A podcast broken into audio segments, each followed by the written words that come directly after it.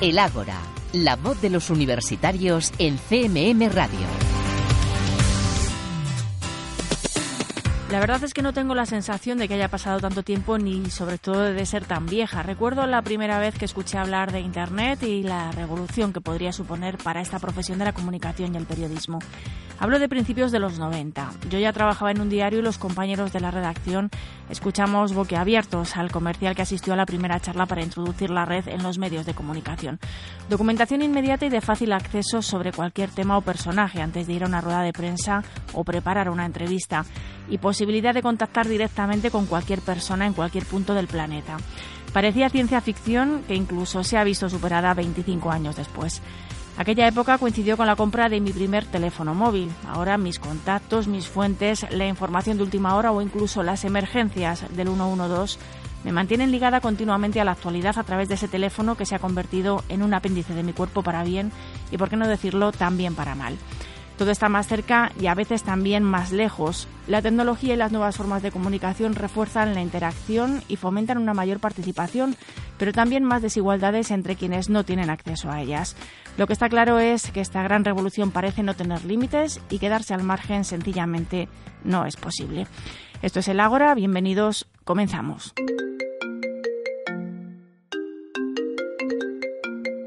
No, no es una llamada telefónica, pero entendería que con estos familiares tonos de llamada o WhatsApp se alarmen. ¿Qué ha sido de las cartas o de los teléfonos fijos? No han desaparecido, no del todo. Ahora tenemos nuevas formas de comunicación, más rápidas, más divertidas, pero que han roto con el modelo tradicional de comunicación. Nos vemos menos, pero hablamos más. Así lo expresa el profesor de la Universidad de Navarra, Ramón Salaverría sí que es verdad que podemos tener distintos canales activados, distintas formas de, eh, eh, de, estar relacionándonos con la información y con nuestros eh, conocidos, pero esto siempre se hace a través de pantallas, o por lo menos en los últimos años se ha hecho siempre a través de pantallas. Por eso, el catedrático de periodismo, José Alberto García Vilés, afirma, como muchos otros expertos, que actualmente estamos en una sociedad red. Que es una sociedad intercomunicada en la que eh, se caracteriza por dos rasgos esenciales. Eh, primero, la interacción, la interactividad entre los individuos que conforman la red y, en segundo lugar, la inmediatez.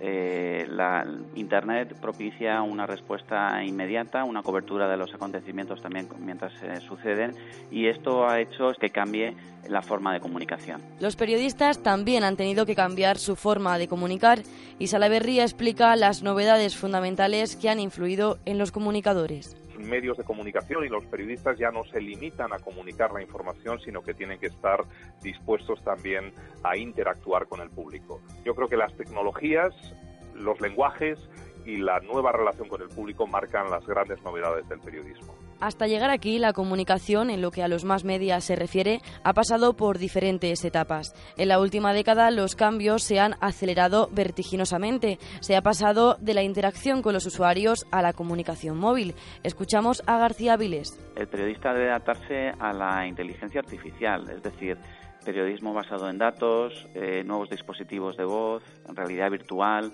el uso de algoritmos. No todo es positivo en las nuevas formas de comunicación. Los expertos consideran que la irrupción de Internet ha profundizado en las desigualdades sociales y culturales. Es una brecha digital que actúa sobre todo en dos ámbitos, en mi opinión. Una es la eh, desigualdad social, que eso hace que mm, pues exista una, exista una mayor desigualdad entre los que pueden acceder a esa tecnología y los que no pueden permitírselo. Y en segundo lugar, la brecha de la edad de personas mayores que se sienten desplazadas frente a la tecnología y que muchas veces no se cuenta con ellas. La principal brecha eh, digital es de tipo cultural, tiene que ver con la alfabetización digital. En las sociedades avanzadas, en las sociedades occidentales, ya podemos decir que quien quiere tener acceso a Internet de una u otra manera lo tiene. Ahora bien, la gran diferencia está en que entre aquellos que saben sacar un provecho profesional, personal de las redes y aquellos que simplemente eh, utilizan la red de una manera muy, muy rudimentaria. ¿no? Lo han escuchado. El futuro de la comunicación requiere nuevos retos. Tomen nota.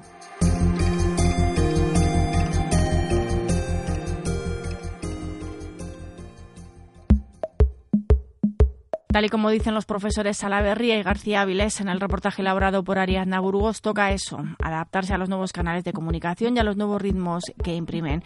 Hoy en la entrevista contamos con alguien muy cercano a esta casa, a CMM, alguien que pese a su juventud sabe bien lo que supone esta adaptación. Con él está ya Lucía Torres Camacho. Lleva el periodismo por Montera. Ha sido redactor en Informativos Telecinco, en Noticias 4, en Antena 3 y en La Sexta Noticias. Su trayectoria en Radio Televisión Castilla-La Mancha empezó como director de informativos y ahora es director de contenidos digitales en CM Media.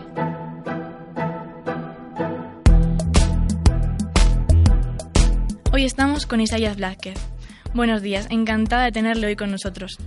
Hola Lucía, buenos días, ¿cómo estáis? Bien, muchas gracias. En primer lugar, ¿exactamente en qué consiste ser un director de contenidos? Los contenidos digitales en Castilla-La Mancha Media están cobrando mucha fuerza en los últimos años porque están siendo una de las grandes apuestas de la cadena. Entonces nosotros dirigimos desde el equipo de contenidos digitales a un grupo de gente eh, que se dedica a hacer contenidos exclusivos para los canales digitales de Castilla-La Mancha Media, también a recuperar aquellos contenidos más interesantes que nos encontramos en la radio o en la televisión y también a intentar eh, aplicar nuevas fórmulas, nuevas maneras, a ayudar a que los compañeros de otros programas o de los servicios informativos incorporen tanto la búsqueda y lectura de información a través de redes sociales, eh, a que ellos también eh, abran canales de conversación con la audiencia, por ejemplo, a través de WhatsApp o a través de redes sociales, etcétera. De alguna forma es barnizar de digitalización toda la casa, toda Castilla-La Mancha Media. La verdad es que es un gran trabajo. La siguiente cuestión que me gustaría abarcar es cómo será el futuro de la radio y de la televisión. Creemos que va a estar muy ligado a la tecnología ya se está viendo, ¿eh? ya, se está produciendo, pero mm, los grandes avances que están por venir, como por ejemplo la inteligencia artificial, eh, los formatos en, tres dimensiones, no lo sé, las experiencias inmersivas y el usuario en el centro de, todo este dibujo, es decir, los medios de comunicación adaptándose a las maneras de consumo que tiene el usuario, creemos que pueden o que son algunas de las piezas fundamentales que va a tener el futuro de los medios de comunicación, siempre de la mano de la evolución tecnológica y de la evolución digital. Y en ese futuro que plantea, ¿qué papel van a tener los periodistas? Es fundamental, eh, porque nos estamos enfrentando y cada vez más a una oleada de noticias que no son noticias, que son bulos, ni siquiera noticias falsas, son bulos. Que eh, gente, con que empresas, que en fin, de, todo tipo de, de personas con intereses detrás fomentan e intentan difundir al máximo pues para, para cumplir eh, esos objetivos, esos intereses. Es algo que siempre ha estado ahí, pero con las redes sociales se está refinando mucho la manera de hacer llegar toda esta desinformación, todos estos bulos a los ciudadanos pues con intereses determinados. Por eso los periodistas van a tener un papel fundamental a la hora de verificar esa información, a la hora de ofrecer información que sea real, que sea veraz y en, en la que confíen los ciudadanos, y también van a tener un papel fundamental adaptándose a los nuevos modelos de comunicación, es decir, a las nuevas maneras de llegar al ciudadano o al usuario, que al final es lo que a uno le interesa, ¿verdad? Cuando hace una información, que esa información la consuma el mayor número de gente posible y que le sea útil.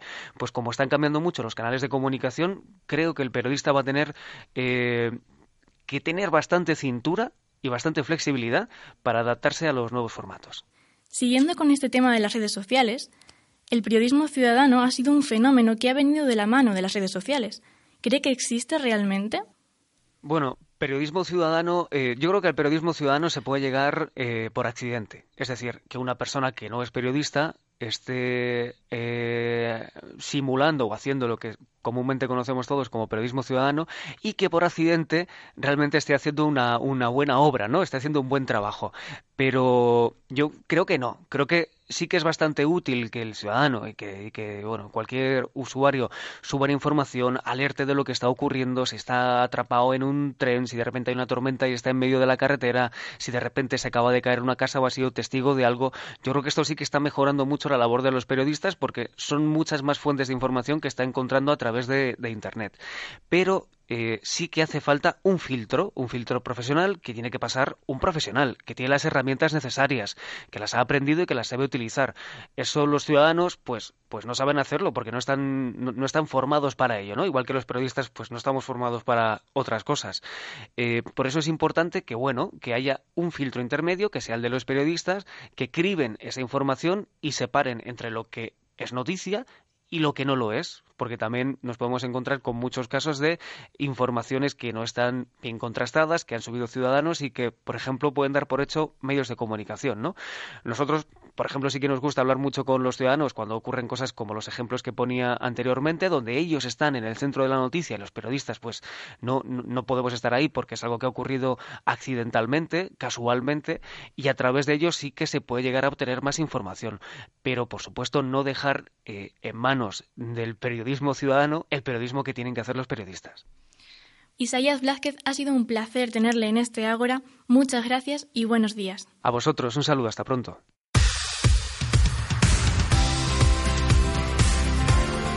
En CMM Radio, El Ágora.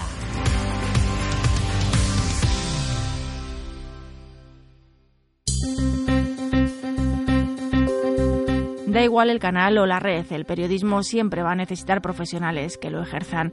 Eso sí, las nuevas formas de comunicación suponen un gran abanico de posibilidades para informadores y también para receptores. Abrimos debate sobre este tema en nuestra mesa del Ágora, hoy dirigida por José Antonio Montero. Buenos días. Dice el periodista Martín Caparrós en la crónica que tras décadas de recorrer el mundo todavía seguía preguntándose cómo contarlo. El periodismo es por definición una profesión en constante reinvención. Se adapta a la tecnología que habita, aunque sin duda este proceso se ha acelerado en los últimos años. Y el periodismo, como el mundo, vive en lo que se llama tiempos interesantes. Para hablarnos de estas nuevas maneras de comunicación, de las nuevas competencias que se le exigen a los periodistas y de las nuevas salidas laborales que ofrece este entorno cambiante, convulso pero también apasionante, tenemos hoy sentados en esta tertulia del Ágora, en Castilla-La Mancha Radio, a Ana Serrano Tenellería, buenos días. Hola, buenos días. Eh, Luis Macalvo Rubio, buenos, días. Y Elena Navarro. Buenos días. Eh, Ana Serrano es periodista, consultora, investigadora, artista, imparte clases como profesora doctora en el grado de periodismo de la Universidad de Castilla-La Mancha, investiga en el diseño de interface y también en el contenido digital interactivo, cross, multi y transmedia. ¿Me falta algo? Eh, no, muchas gracias.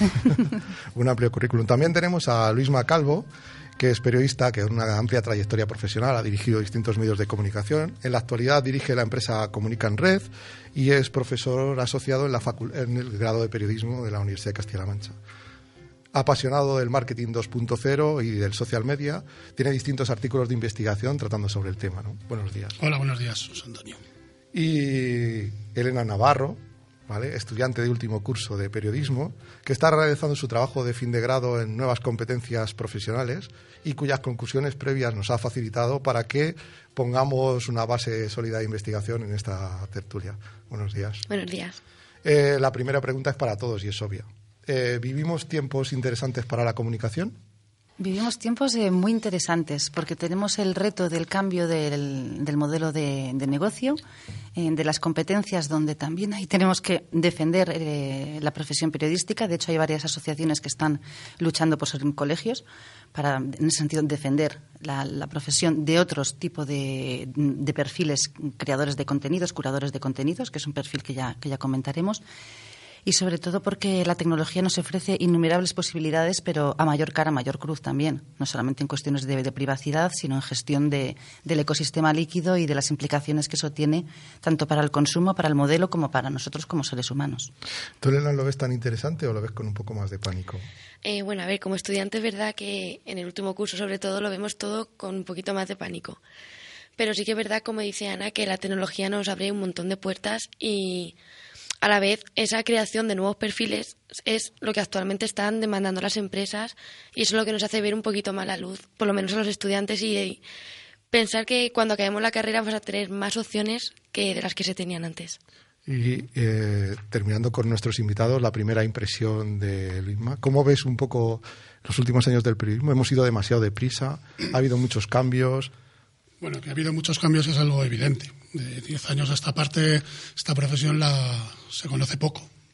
¿vale? Sí que es cierto que detrás está la base del periodismo de siempre, pero las tecnologías pues bueno, han hecho aflorar nuevos medios, nuevas plataformas, nuevos perfiles profesionales. Yo creo que es un momento apasionante, tanto en el área de la comunicación como en el área del periodismo, en estas, en estas dos vertientes, y que nunca la comunicación ha sido tan importante. Por lo cual, eh, yo creo que nunca los profesionales de la comunicación van a tener tantas oportunidades como tenemos ahora.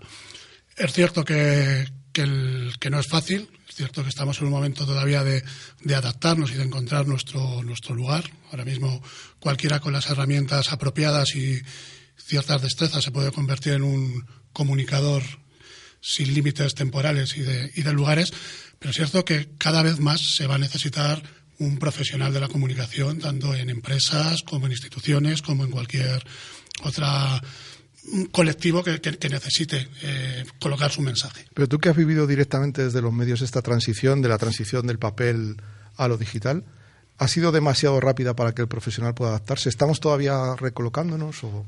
Ha sido demasiado, no sé si rápida, pero sí que nos ha pillado un poco con el pie cambiado. Quizá porque en el día a día de los medios de comunicación no se da tiempo, no da tiempo muchas veces a parar y a pensar más allá del cierre del periódico, del informativo del mediodía o del, o del informativo de por la noche. Entonces, bueno, pues la, sociedad ha ido evolucionando y los medios, pues bueno, nos ha costado adaptarnos. Está volviendo a pasar.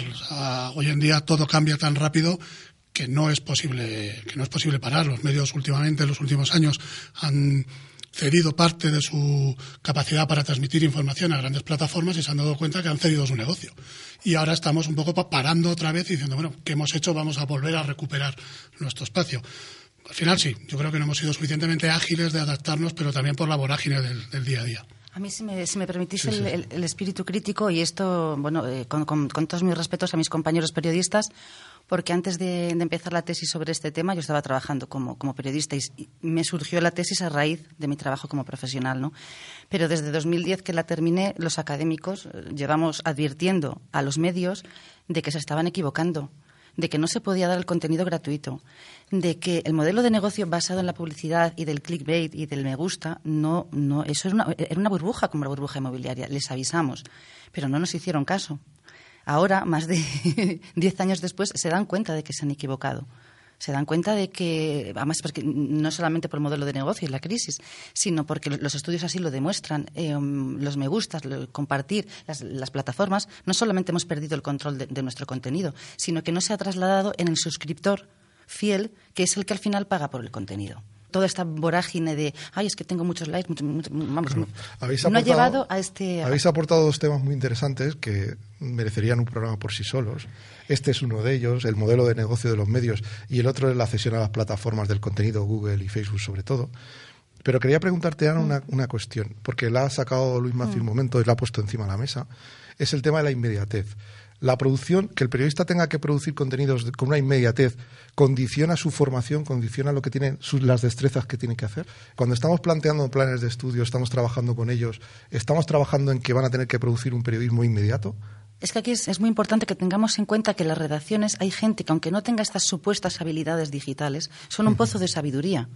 Es que ese ha sido otro error de los, eh, de los medios. Considerar que ahora es que todos tienen que tener competencias digitales. No, tú en tu redacción, una redacción es, es una historia, es, es, una tradición. Entonces, no, no, puedes pedir que a ciertos profesionales quieran ya unas competencias ya. Tienes que combinar sabiamente los nuevos perfiles con esas personas que, de tradición. Sí que es cierto que también hay otros que tienen mucha reticencia al cambio. Pero eso es otro tema. vamos a partir de que todos tienen voluntad de adaptación. Y si tú combinas ambos perfiles, es cuando puedes sacar lo que llamamos el periodismo de calidad. La inmediatez. Em, estar produciendo noticias eh, como salchichas, que las puedes encontrar eh, no solamente en cualquier medio y en los buscadores, no es información de calidad. Los medios que están teniendo éxito se están diferenciando porque ofrecen un, nicho que no ofrecen los demás.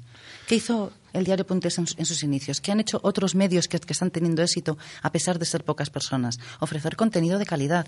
Entonces, hay que combinar los diferentes ritmos y capas de información, que es lo que, de alguna manera, la manera académica para explicar la creación del contenido, que es, bueno, pues, ofrecer ese contenido inmediato que lo puedes hacer a través de agencias, no tienes que tener a una persona corta pegando, con lo que tú puedes ofrecer diferencial.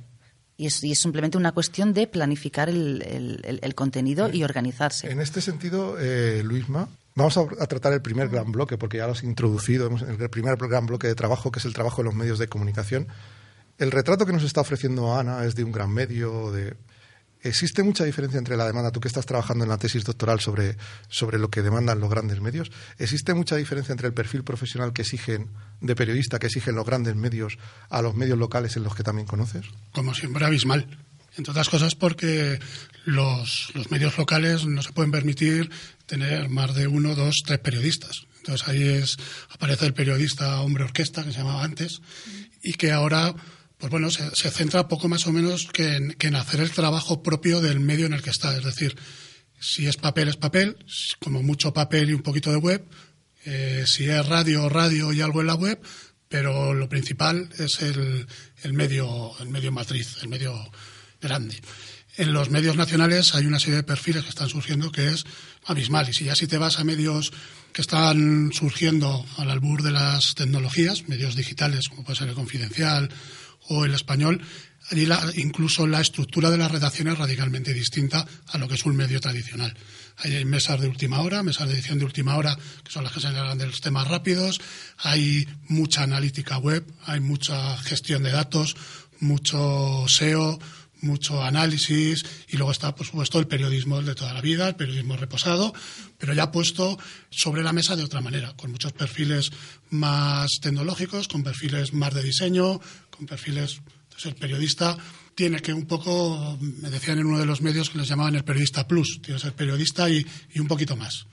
Elena, esto que nos está contando Luisma, ¿es lo que tú soñabas cuando empezaste a estudiar periodismo? Pues no, desde luego. Yo de hecho, cuando entré a la carrera, lo primero que, que noté fue que, mm, bueno, mi idea principal de periodista, pues era eso, ¿no? Eh, las noticias, eh, verificación.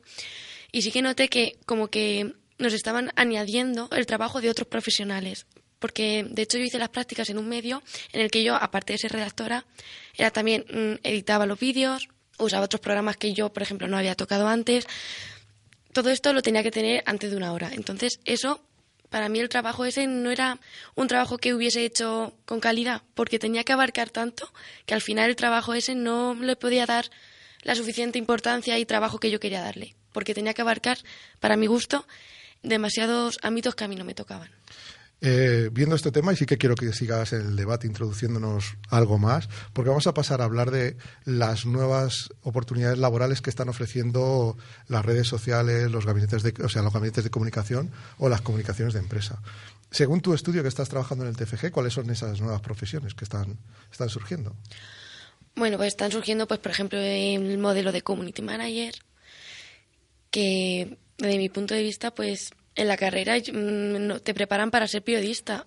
Las demás profesiones quedan, se quedan un poco en el aire y al final no sabes si eres community manager, si eres periodista o qué es lo que vas a hacer cuando acabes. Vamos a ir ya casi poniendo, y ahora que lo que quiero es, es que me cuentes un poco eso y que me pongas un poco en resumen qué formación les tenemos que, intentar que los alumnos tengan complementaria a lo que ya estudian en el grado de periodismo para ser mucho más competentes y competitivos en el mercado. Mira, yo para, para animarte te voy a decir que mm, sé, que es difícil en esta vida, en, en todos los ámbitos, siempre ser em, diferente y no dejarse llevar por las modas y no dejarse llevar por lo que aparentemente es lo que en ese momento pita. ¿no? Y en ese sentido, el community manager, yo hago una defensa del periodismo. Cuando yo estoy hablando con responsables de, medios como Televisión Española, etcétera, em, en los laboratorios de innovación, para contratar a la gente, no quieren un máster en community manager. ¿eh? Quieren gente con cultura, con espíritu crítico, con creatividad y con formación, y sobre todo con pasión no van a mirar estos. Yo entiendo que tú estés porque mm, ves las ofertas y, parece que es lo que piden, pero hay muchos medios se están equivocando y por eso no son medios innovadores. Se están dejando llevar, como los grandes medios también, por esta idea de que, ala, hay que hacer esto y hay que estar detrás de la tecnología. No. Lo primero es tener una buena formación.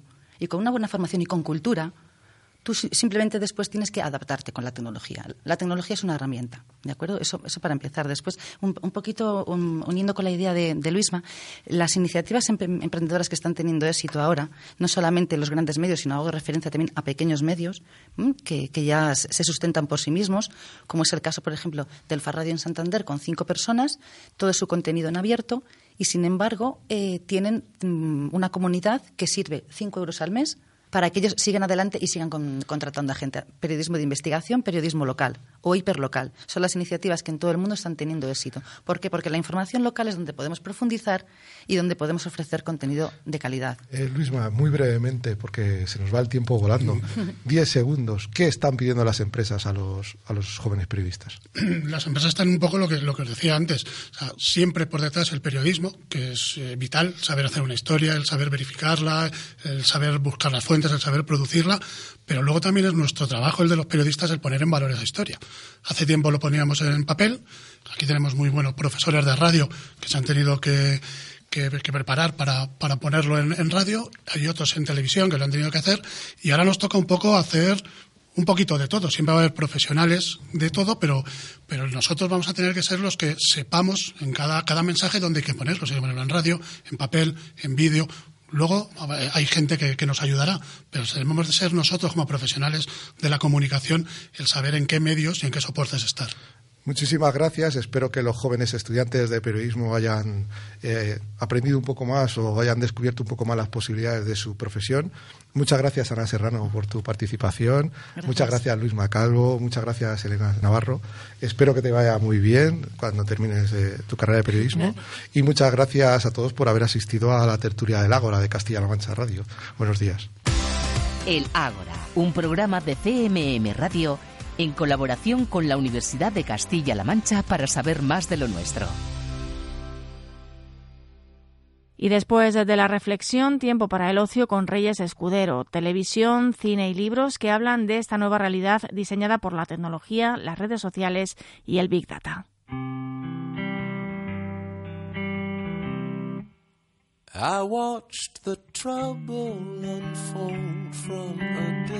La prensa, la radio y la televisión son los modelos de comunicación tradicionales. Sin embargo, en la actualidad otros canales están pegándole fuerte. Con la llegada de Internet, YouTube se ha convertido en una potente plataforma capaz de transmitir cualquier mensaje visual de forma sencilla y gratuita.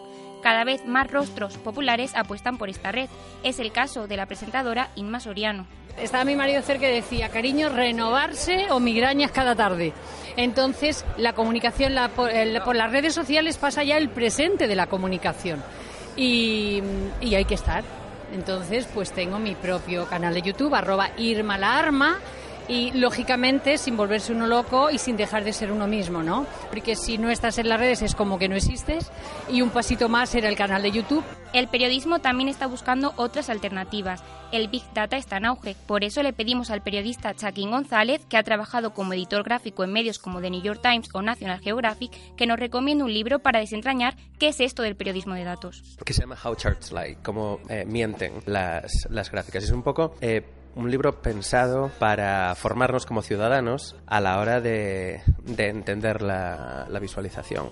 Y lo que reclama el libro es un poco alfabetizarnos. Estamos alfabetizados tecnológicamente, estamos alfabetizados eh, lingüísticamente. Es un poco alfabetizarnos en la estadística y en la, y en la visualización de datos. Los datos al servicio de un periodismo de calidad. Adolfo Antón, doctor en Ciencias de la Información y coordinador de actividades del grupo de trabajo Media Lab Prado, nos invita a disfrutar de una publicación pionera.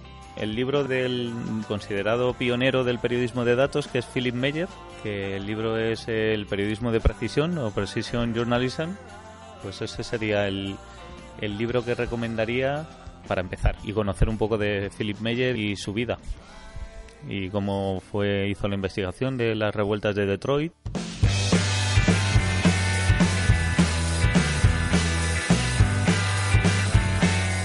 Y para aquellos que prefieran ver en lugar de leer, atentos, disfruten de esta película de la que nos habla Adolfo Antón. La película que me viene a la cabeza así rápidamente es Spotlight, del Boston Globe, de la mm, investigación sobre los abusos eh, sexuales de, de la Iglesia Católica en Estados Unidos esa yo creo que es la más cercana y, la que mejor refleja ha sido un trabajo periodístico con datos y con datos difíciles de conseguir. En este mundo cambiante de la comunicación, ¿imaginan qué nuevos medios o plataformas tendremos dentro de 25 años?